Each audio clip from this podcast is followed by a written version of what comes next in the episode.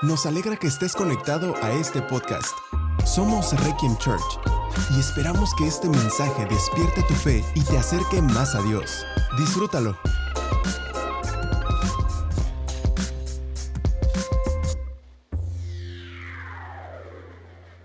Dice la palabra de Dios, cierto día, mientras Jesús predicaba en la orilla del mar de Galilea, grandes multitudes se abalanzaban sobre él para escuchar la palabra de Dios.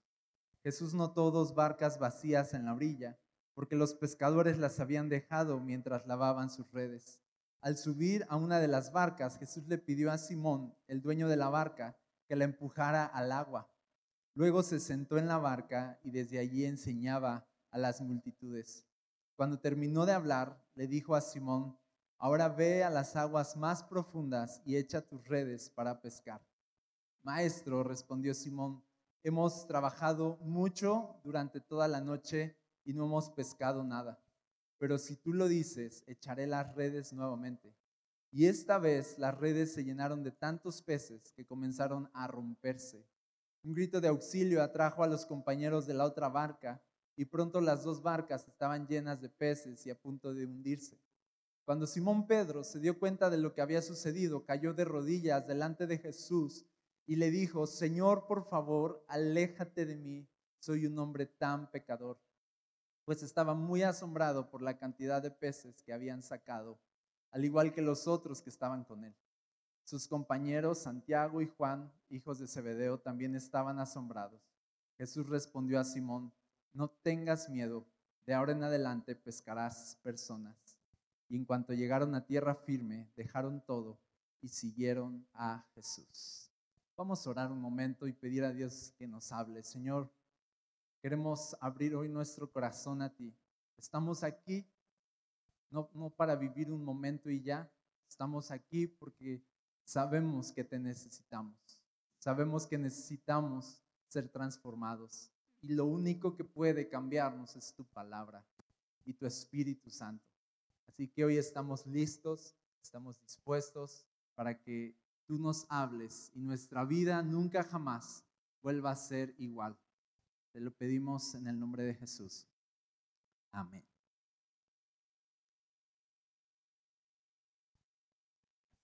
Gracias. A este mensaje le puse, ya me acordé ahorita, el día que Jesús subió a mi barca, porque yo, yo pienso que Pedro empezó a platicar esta historia a muchas personas y, yo creo que así empezaba su, su, relato. Les voy a contar del día que Jesús se subió a mi barca, les voy a contar del día en que Jesús hizo algo en mi vida, les voy a contar del día en que Jesús vino a mí y yo no volví a ser el mismo jamás. Y muchos aquí han tenido ese día, el día donde Jesús se subió a su barca, donde ustedes no lo estaban planeando, no lo tenían pensado, pero Jesús llegó. Ustedes no estaban buscando a Dios, pero Él vino a buscarlos a, ustedes. Y todos tenemos ese día de encuentro con Jesús. Y, y me gusta esta historia porque este encuentro con Jesús trajo de este hombre, Simón, de ser un pescador, a, lo convirtió en un discípulo pescador de hombres. Lo llevó de, de donde estaba Jesús a su verdadero propósito. Y cuando Jesús se presenta a nuestras vidas, te voy a decir algo, Él nunca nos va a dejar igual. Cuando, cuando Jesús llega a tu vida, cosas pasan, cosas cambian. Él, él nos mueve a más. Él, él nos lleva a más. Y esto fue lo que le pasó a Pedro en un instante. La verdad, no fue un curso que tomó. Jesús no lo invitó a venir a un curso no, le dijo, mira, te voy a dar algunos tips, unos pasos. No, Jesús cambió su vida de un momento a otro y eso, eso es lo que vamos a ver. ¿Qué pasa cuando Jesús llega a nuestra vida? Y en esta historia vamos a, a ver algunos puntos de lo que Dios quiere hablar también con nosotros y de cómo cuando Dios viene a nuestra barca también quiere que pasen cosas. ¿Estás listo para que pasen cosas? ¿Sí? Que Jesús se suba a tu barca lo primero que quiero señalarte, y, vamos a ir como que paso a paso, lo primero es que estás viendo a, un, Pedro, que en ese entonces es Simón, después Jesús le cambia el nombre a Pedro, y estás viendo a un, a un Simón que no pescaba, a un Simón que, que estaba fracasando en su negocio de, del pescado, ¿no? Dice, toda la noche estuvieron pescando, no pescaron nada. Entonces estás viendo un momento malo de este hombre. Jesús no llega en su mejor momento, Jesús llega en su peor momento. ¿Te das cuenta? Y, te voy a decir, no es casualidad. Si tú estás viviendo tu peor momento y estás aquí, no es casualidad. Jesús, Jesús siempre llega en nuestro peor momento. Jesús va a aparecer en escena en nuestro peor momento. Y cuando llega Jesús, le da una orden. Le dice, boga o ve mar adentro, ve a las aguas más profundas, le dice Jesús, y echa tu red otra vez. Y, ni siquiera le dijo, y encontrarás gran cantidad de peces, y te harás rico. No, no, le, no le dijo la parte de lo que va a pasar cuando lo obedezca, solo le dijo, obedéceme. ¿Okay? Eso, es, eso es muy padre, porque muchas veces Jesús te dice que lo obedezcas en un aspecto de tu vida y, va a probar tu obediencia. No te va a decir si me obedeces, como nosotros como padres lo, hacemos mal. Si, me haces caso, mira, te, llevo al oxo. Así hacemos. Como que intercambiamos obediencia por, por regalos. Pero, pero Dios no es así, es así como de, de, hey, obedéceme solamente porque tienes que obedecerme. Y Pedro lo entendió rápidamente. Pedro le dijo, dijo, ok, ¿sabes qué? El pescador aquí soy yo. Llevo toda la noche yendo mar adentro y echando la red y no ha pasado absolutamente nada. Pero le dice algo muy importante, dice, pero si tú lo dices, entonces lo haré. Pedro se estaba sometiendo a Jesús y estaba obedeciendo a Jesús. Y fíjate, llega un punto en nuestra vida donde tenemos que dejar de hacernos los inteligentes y simplemente obedecer lo que Dios dice que hagamos, aunque no nos haga sentido. Muchas veces tenemos simplemente que dar pasos de fe, aunque no nos haga sentido. Así funciona la vida con Jesús. No siempre nos hace sentido, no siempre la verdad eh, nos, nos representa algo fácil de seguir. A veces tenemos que lanzarnos y era lo que Jesús le estaba pidiendo a Pedro, solo ve, lánzate, aunque no te haga sentido. Y, Pedro dice, ¿sabes qué? No me hace sentido, no tiene sentido esto que me estás diciendo, pero solamente porque tú lo dices, lo voy a hacer. Y entonces obedeció. Muchas cosas que Dios nos dice que hagamos no van a tener sentido y lo que tenemos que hacer es obedecer.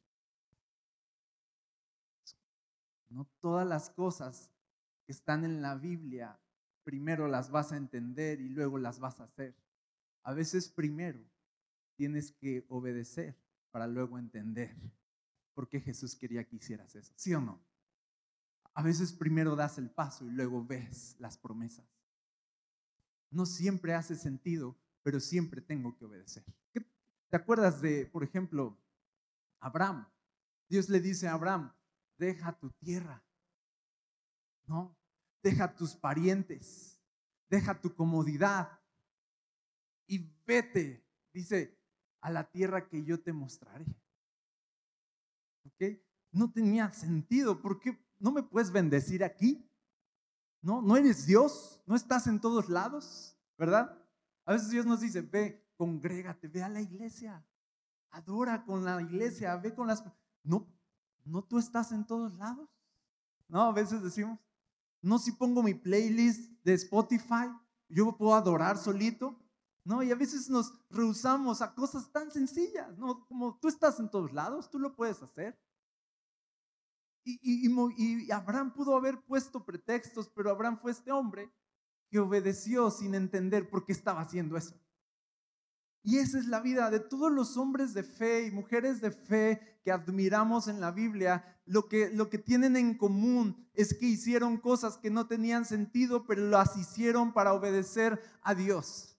Y, y eso nos muestra la confianza con la que tenemos que vivir delante de Dios. De poder decir, ¿sabes qué? Dios, no tengo idea de tus planes. No siempre entiendo cuál es tu voluntad. No sé qué quieres con mi vida. ¿Cuántos han, vivido toda esa etapa? Como de, no sé qué rayos estás haciendo en mi vida, no sé por qué está sucediendo esta tormenta, no sé por qué están sucediendo todas estas pruebas, pero yo sí sé algo, yo sé que tú estás conmigo, pase lo que pase. Yo sé que tú me respaldas.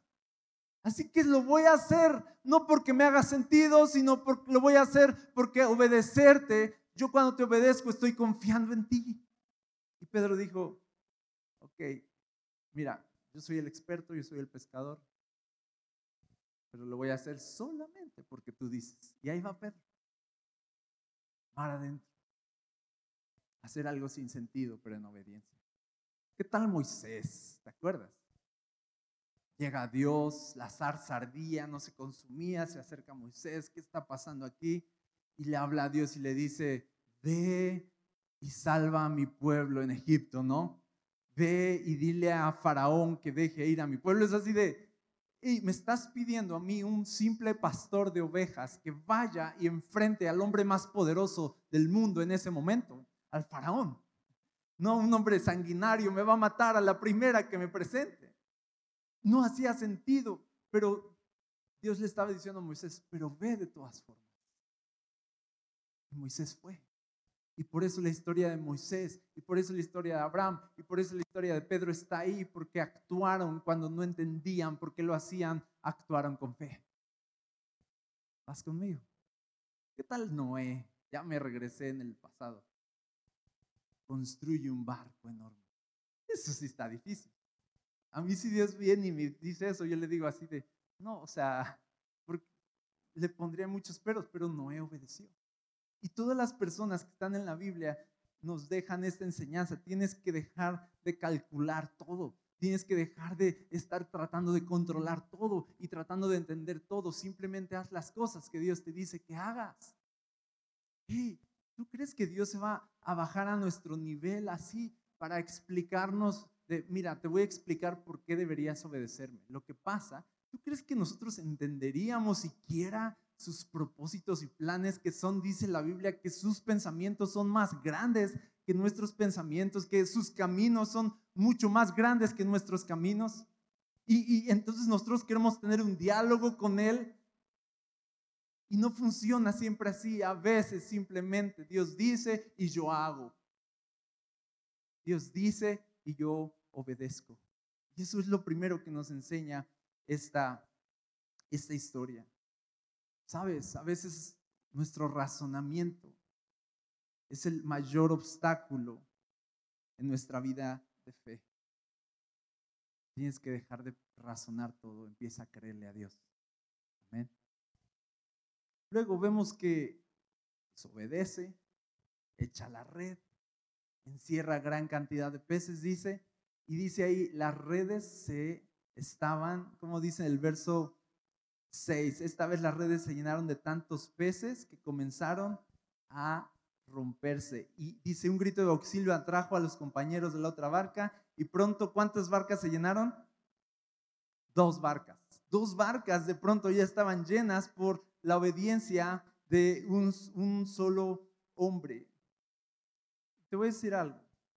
Aquí aprendemos algo bien, bien importante. Cuando Dios te bendice, siempre es para que bendigas a quienes están a tu alrededor. Siempre. En primera, porque cuando Dios nos bendice, Dios nos bendice generosamente.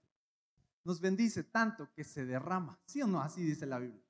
Mi copa está rebosando. No me diste exactamente, me diste mucho y mucho, mucho más, dice. Y cuando Dios nos bendice, cuando Dios nos provee, aquí por ejemplo, podríamos ver esto como provisión económica, va.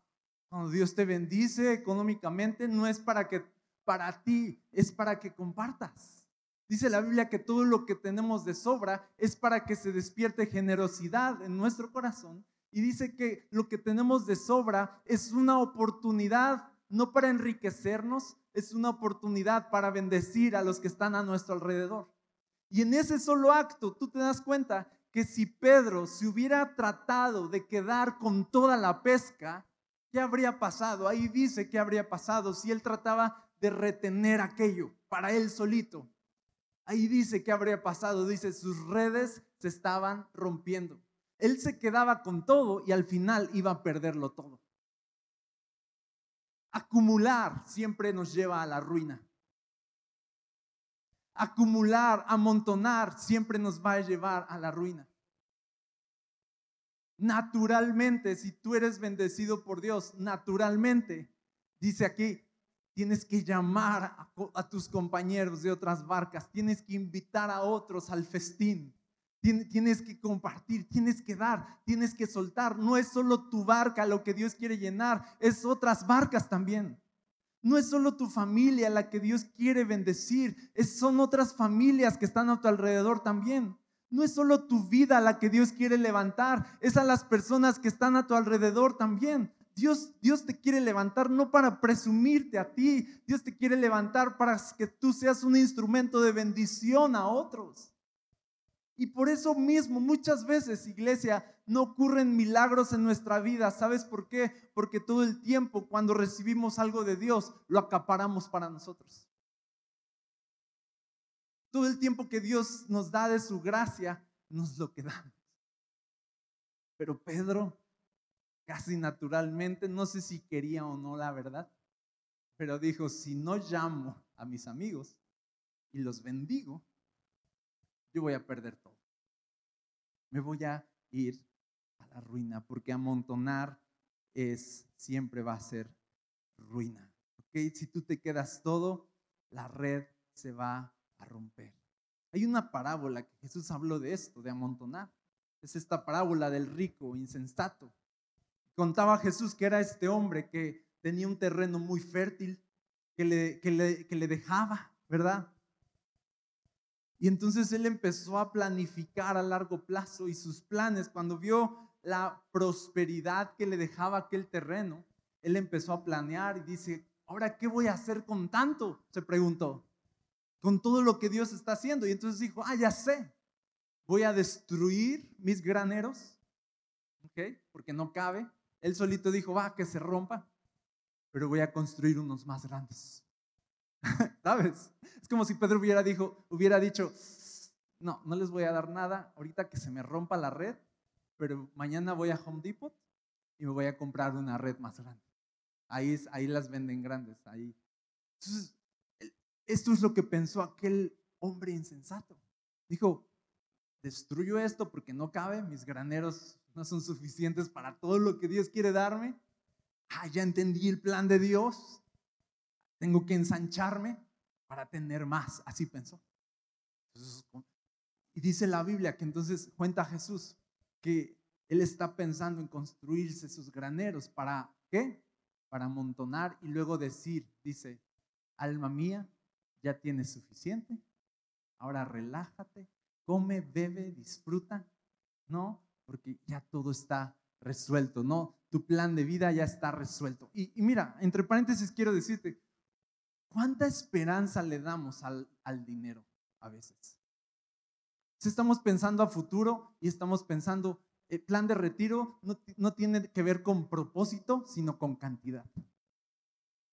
¿Sí o no? Mi, mi plan de retiro no tiene que ver con cómo voy a hacer contar mi vida cuando yo me retire, sino tiene que ver con acumular lo suficiente para poder hacer todo lo que yo soñé. Y siempre estamos pensando a razón de, de cantidades, a razón de dinero y de acumular lo suficiente. Y hoy te quiero decir algo muy importante. No es de Dios acumular. Cuando este hombre acumuló y dijo, ya tengo lo suficiente, ahora sí me puedo relajar, dice que Dios le dice, necio, esta noche vienen a pedir tu alma, o sea, entre paréntesis, hoy te vas a petatear.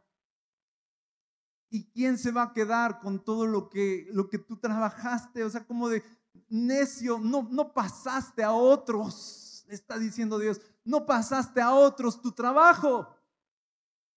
Te esforzaste todos estos años para poder disfrutar tú, para poder darte descanso a ti. Dice, le dice Dios, eres un tonto, eres un necio, mañana te mueres, hoy te mueres, ¿y, quién se va a quedar con aquello? Y con esto aprendemos que siempre acumular nos va a llevar entonces a la ruina. No podemos vivir persiguiendo solamente dinero, porque si tú vives persiguiendo dinero, ese estilo de vida va a acabar por absorberte. Vivir para el dinero no paga bien. Y al final nos damos cuenta que podemos a lo mejor amontonar, lograr cosas, sobresalir, pero todo para nada. Tomamos el camino equivocado. Entonces, fíjate, hay dos clases de personas en la vida. Los que ensanchan sus graneros, como este hombre ensanchó sus graneros para acumular más. O están estas otras personas que ensanchan mejor, ensanchan su corazón para poder dar. Solo hay esas dos opciones. O ensanchamos nuestros graneros y acumulamos, o ensanchamos nuestro corazón y damos a otros. Otra analogía al respecto que puedo ver aquí, quizás entre paréntesis solamente, pero puedo ver aquí que cuando encierra Pedro gran cantidad de peces y tiene que llamar a sus amigos, ahí llega este momento donde Pedro se da cuenta que no va a poder solo y tiene que incluir a otros. Te voy a decir algo. A veces estamos aspirando a grandeza, pero grandeza personal, ¿sí o no? Grandeza personal. Escúchame esto, pero cuando, si Dios quiere traer grandeza a tu vida, no es para que tú sobresalgas solamente, porque todas las cosas en las que Dios querría engrandecerte, siempre tú vas a necesitar a personas que te ayuden. Cuando Dios te levanta, escúchame, cuando Dios te quiere levantar, no te quiere levantar nada más a ti, quiere levantar a otros contigo. Pero si tú piensas que tú solito puedes, no vas a llegar a ningún lado. En algún momento en la vida, todos tenemos que voltear a nuestro alrededor y llamar a nuestros compañeros, llamar a nuestros amigos. Porque si tú quieres de verdad ser grande en el reino de los cielos, vas a tener que recibir ayuda de otros. ¿Sí o no? Vas a tener que incluir a otros en tu vida. Las cosas buenas que Dios quiere hacer en tu vida van a requerir que otros estén ahí para ti. Por ejemplo, este momento, todo, todo este movernos del lugar y tomar estas decisiones, no fue algo que, que yo hice. Yo no habría podido hacer esto solo. No, este asunto no es de uno o dos, este asunto es de muchas personas que se unen y se juntan y cada quien trae su barca y dicen, Dios está haciendo algo, vamos a participar y cada quien trae lo que Dios le ha dado y cada quien aporta y cada quien pone de, su sacrificio, de su servicio, de su habilidad y juntos hacemos algo grande. Necesitamos ser grandes uniéndonos a otras personas, no aspiremos a ser grandes nada más nosotros. Y quizá muchas cosas están atoradas en nuestra vida. ¿Sabes por qué? Porque seguimos intentando retener todo el plan de Dios nosotros solitos. Seguimos intentando sacar ese negocio adelante nosotros solitos. Seguimos intentando sacar a nuestra familia adelante nosotros solitos. Todavía no hemos hecho esa llamada de auxilio. Todavía no hemos ido a buscar a nuestra familia de, hey, ¿saben qué? Los necesito. Porque mi barca se va a hundir si no me ayudan. Porque Dios tiene grandes planes, porque Dios está haciendo grandes cosas, pero yo no puedo solo. Yo te digo, necesitas a personas en tu vida. Y no solo eso, Dios te ha acercado personas en tu vida. Quizá, yo no sé si esto lo tengas, quieras tomar como señal, pero quizá es tiempo de llamar. Quizás es tiempo de reconciliarse. Quizás es tiempo de decir, ¿sabes qué, mamá? Perdóname. Quizás es tiempo de decir, hey, hermano, perdóname. Te alejé de mi vida, pero no puedo sin ti, la verdad. Te necesito cerca. Si tú tomas esto de parte de Dios, tómalo. Yo te digo, haz esa llamada, echa ese mensaje, porque Dios quiere hacer grandes cosas, pero necesitas rodearte de tus amigos, de tu familia, de tus compañeros. ¿Cuántos van conmigo? ¿Sí lo creen? luego pasa algo bien padre. Voy a hacer pausa porque a mí ya me dio calor. No sé si se nos olvidó prender el clima. Allá, allá, allá, este, hay un botón que dice clima. Entonces, este, se nos olvidó, la verdad. La verdad, perdón. Pero el próximo domingo va a estar bien fresco aquí. ¿Ok? Ahora, dice, cuando encerró gran cantidad de peces, yo creo que vinieron ya con toda esa pesca y sucede algo bien, bien padre, este momento que Pedro tiene con Jesús.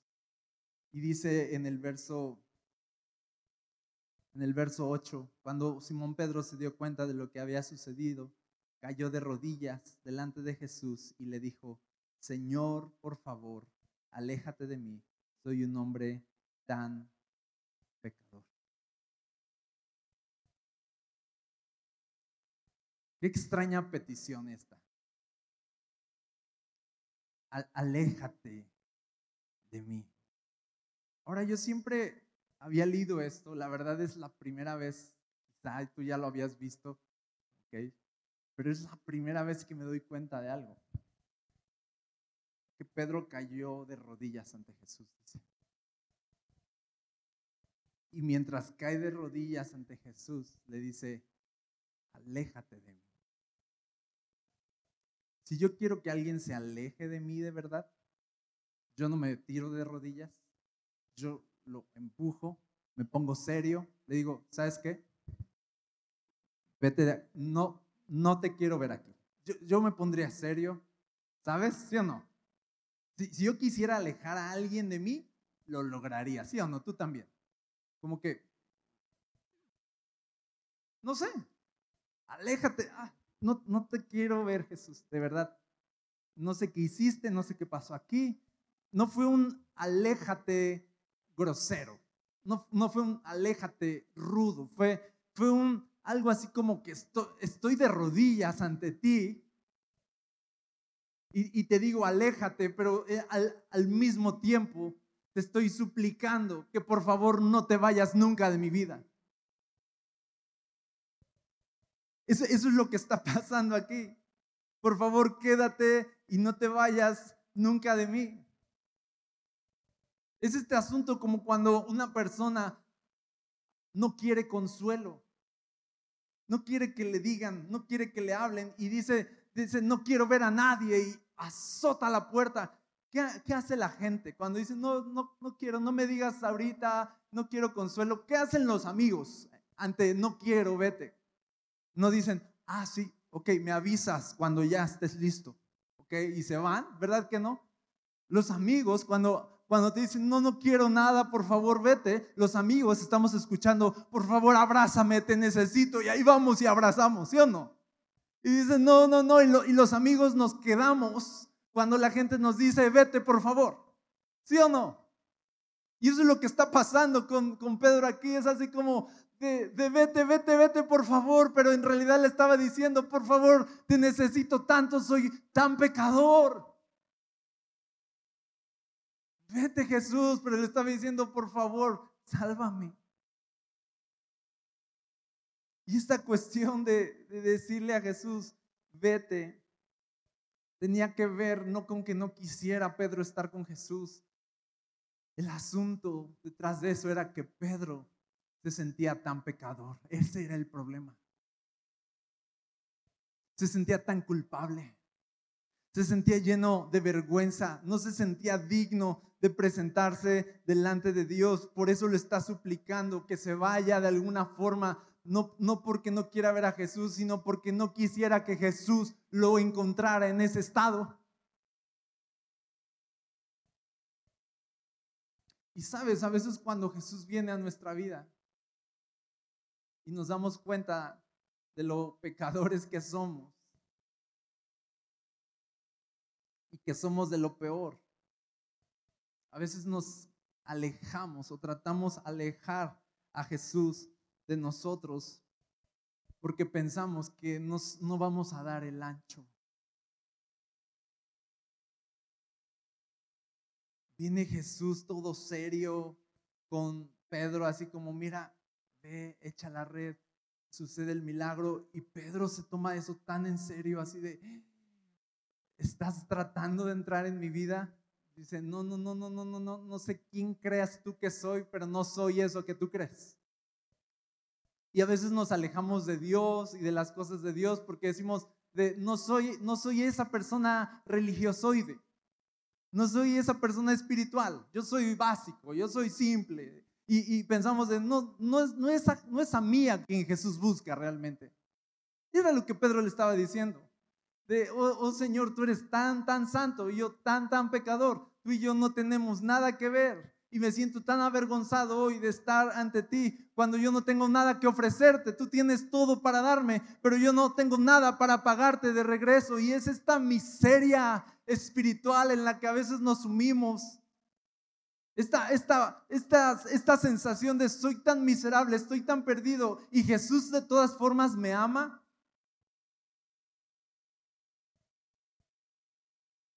Y ese es, la dinámica de Dios con las personas. Él viene en su bondad, viene en su gracia y viene en su amor y, nos bendice y nos quiere acercar a Él. Y cuando nosotros nos damos cuenta de cuánto Dios nos ama, lo primero que se nos ocurre es así de, no, yo no soy la persona que estás buscando. No, este mensaje no puede ser para mí. ¿Sí o no? Yo soy así. Yo por lo regular predico. Pero cuando me toca estar acá escuchando, yo soy así. Voy a un congreso y dicen, el Señor les va a bendecir y así, y, estoy escuchando y yo volteo así atrás y digo, ah, es que qué padre, los que lo pueden, no, esto no debe ser para mí, yo, yo nada más vine aquí por el café. No. Y, y pensamos que, que cuando Dios se presenta en nuestra vida se equivocó. ¿Sabes? Pensamos que te estás confundiendo. Yo soy Simón, un pescador, nada más. No soy un maestro. ¿Qué quieres de mí? Yo nunca he leído, a lo mejor nunca he estudiado la Biblia. Yo no sé por qué quieres algo conmigo. ¿Por qué, por qué estás aquí? Entonces Pedro está en este conflicto de sentir que no es la persona que Jesús está buscando. Yo te quiero decir algo hoy a ti. Sí, a ti. Tú dices, ¿a mí? Sí, a ti. Quiero decir, Jesús te está buscando a ti.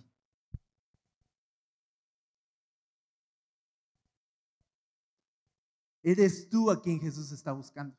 No, no se equivocó de barca. No, no, no leyó mal la dirección y llegó a otro lado no te está confundiendo con otra persona. Es a ti a quien Jesús está buscando. Es a ti a quien Jesús está llamando. Es a ti a quien Jesús ama. Es a ti a quien Jesús quiere con él. Eres, eres tú, Pedro. A ti te vine a buscar. Porque, porque te amo. Ya sé que es demasiado para creer, pero, pero créelo. Mucho de esta reunión tú tienes que abrir tu corazón a decir, hoy Dios está hablando conmigo, hoy estoy escuchando su palabra y estoy sintiendo su llamado y tienes que saber decir, sí, es Jesús llamándote. No, debe ser coincidencia. No es coincidencia. Ah, estoy aquí porque me invitaron y X. No es coincidencia que estés aquí. No es coincidencia que Jesús se subió a esa barca, no es coincidencia que Jesús se topó con Simón ese día, no es coincidencia todo lo que sucedió porque todo lo planeó Jesús, porque él quería a Simón en su vida. Yo te digo, sí, ya sé que somos pecadores. Sí, ya sé que no tenemos mucho que dar. Sí, ya sé que llevamos toda la noche pescando y no hemos pescado nada. Ya sé eso, Jesús sabe eso. Y de todas maneras Jesús viene a tu vida y quiere hacer algo grande en tu vida. ¿Sí lo crees? Jesús quiere llamarte a ti. Me gusta algo que pasa aquí. Pedro es un pescador y le dice, ok Pedro, desde ahora no temas, le dice, desde ahora serás pescador de hombres, pescador de personas. Y de entrada me gusta esto porque es como que le cambia el enfoque, como de, mira Pedro, ya no vas a vivir persiguiendo dinero, centrando en tu, vida en eso, ahora vas a perseguir mis propósitos. Ya, ya tu vida no se va a tratar de, dinero, se va a tratar de propósito. Y esto es para todos. Jesús dijo, la vida no se trata del dinero, se trata de propósitos. No dice qué persona eres, la cantidad de dinero que tienes. Dice qué persona eres, en cómo te sometes a los propósitos de Dios. Y aquí Jesús estaba sacando a Pedro de vivir centrado en el dinero y vivir mejor centrado en sus propósitos. Ahora, fíjate, no le dice, Pedro, antes eras pescador, pero ya deja eso, inservible. Ahora te voy a hacer una persona religiosa. ¿Verdad que no le dijo eso? No, no vino Jesús a menospreciar el, oficio de Pedro, ¿te das cuenta? No vino a decir, ¿sabes qué? Todo este tiempo, qué pérdida de tiempo, la verdad. Pescador, uh, pescador. ¿Qué es eso? No vino a despreciar su oficio ni a despreciar su pasado, sino vino a redimir la persona que ya era y a mostrarle cómo podía seguir siendo pescador, pero que ahora iba a ser un pescador diferente. Y esto le hizo sentido a Pedro porque él toda la vida llevaba pescando quizá y aprendiendo este oficio y de pronto recibir un llamado de Jesús que era así como de, sabes que yo yo sé quién eres, yo sé que te apasiona esto. Yo, yo sé que te apasiona la música y que desde chiquito has estado ahí con instrumentos y, haces música con todo. Yo sé eso. Eso es lo único que, porque yo lo puse ahí. Lo único que yo vengo a mostrarte es cómo eso que ya está ahí puede ser mejor aún. Cómo estas cosas que te gustan y te apasionan pueden servir para mi gloria. ¿Cómo puede ser un pescador, pero un pescador para mi gloria? Y eso es lo que hace Jesús en nosotros. Nos, nos lleva de ser pescadores normales a pescadores para su gloria. Y Jesús no viene a descalificar tu vida, sino viene a glorificarla. Yo te digo algo, todo este tiempo cuenta, todo tu pasado cuenta, todo lo que has aprendido, tu trabajo cuenta. Jesús no viene y dice así de, no sirve de nada, no, sino le dice a Pedro, eso de pescador que, se, que te gusta tanto, lo vas a seguir haciendo. Y es bien hermoso cómo Jesús no, no desprecia nuestra vida, pero exalta nuestra vida tal y como está. ¿Te das cuenta? Desde ahora serás un pescador de hombres. Seguirás siendo tú, pero diferente. ¿Qué te parece eso? Seguirás siendo tú, pero mejor seguirán siendo esas pasiones, esas habilidades, pero ahora para mi gloria. Muchos no siguen a Jesús, ¿sabes por qué? Porque piensan que Jesús los va a obligar a ser una clase de persona diferente a la que ya son. ¿Sí o no? Muchos no siguen a Jesús porque dicen, no es, mi personalidad es, no sé, no me considero, dicen, no me considero una persona religiosa, ¿sí o no? Así decimos. Yo no soy mucho de esto, que, que aleluya. Y, pensamos eso, como, entonces no soy la persona. Yo soy administrador.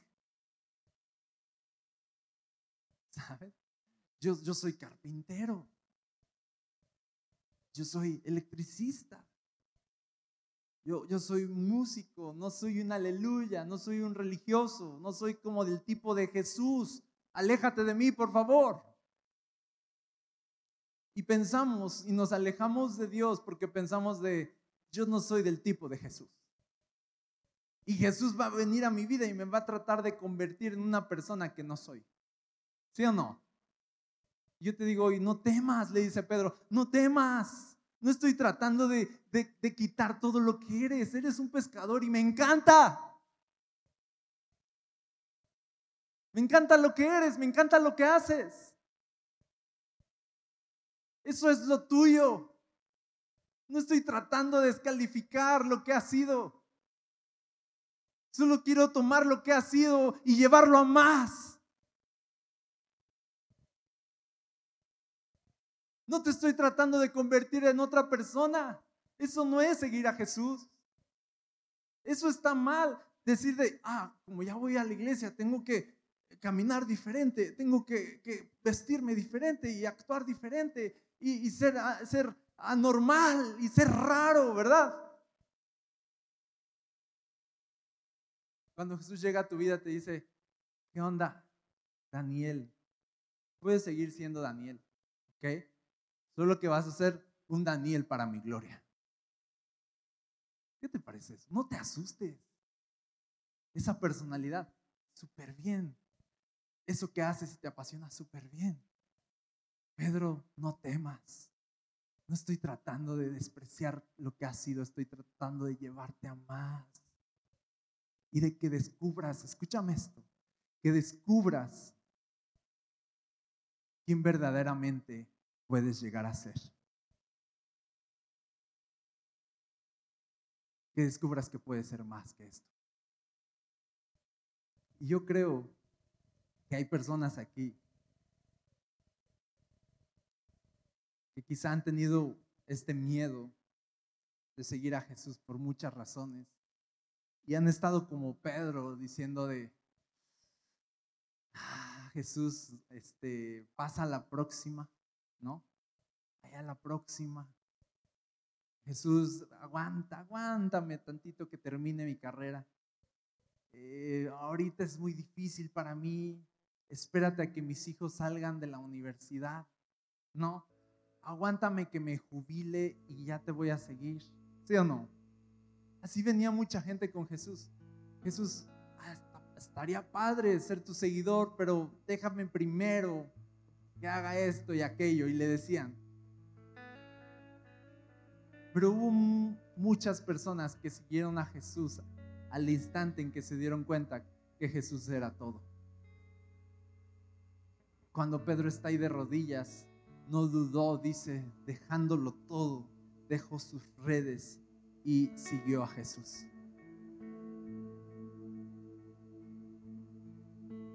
Yo hubiera dicho, Jesús, aguántame, está padre, este nuevo oficio, pescador de hombres, haz, deja vendo en el mercado la barca que tengo ahí de peces. Yo hubiera hecho eso.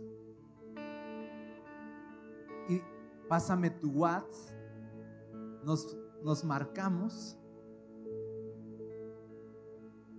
Es más, muchos habrían hecho de, hey Jesús, ¿no quieres ser mi socio? Yo remo, yo hago el trabajo sucio y tú me dices en dónde echo la red. Y la vamos a armar.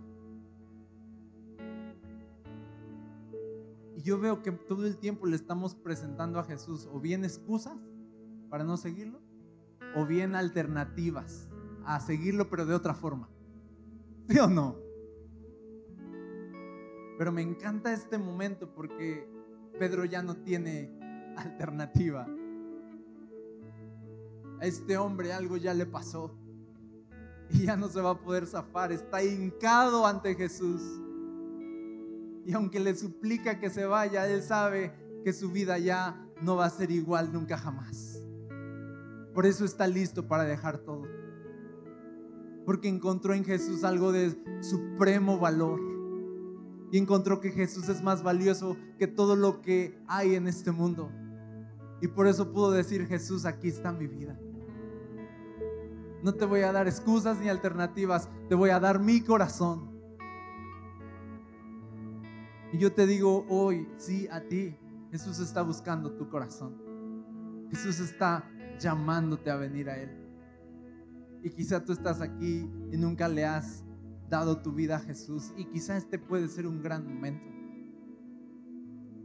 Yo quiero orar por ti. Quisiera que oráramos juntos. Cierra tus ojos un momento ahí en tu lugar. Dile, Señor, si tú me estás llamando, aquí estoy. No quiero negarme a tu llamado. No quiero negarme a los planes que tú tienes conmigo.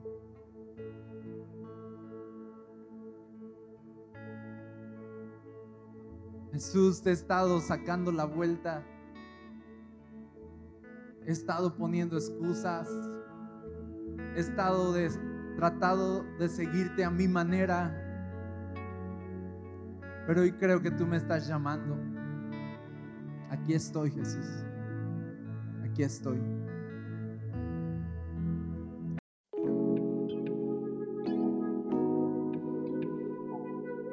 Gracias por conectar con nosotros.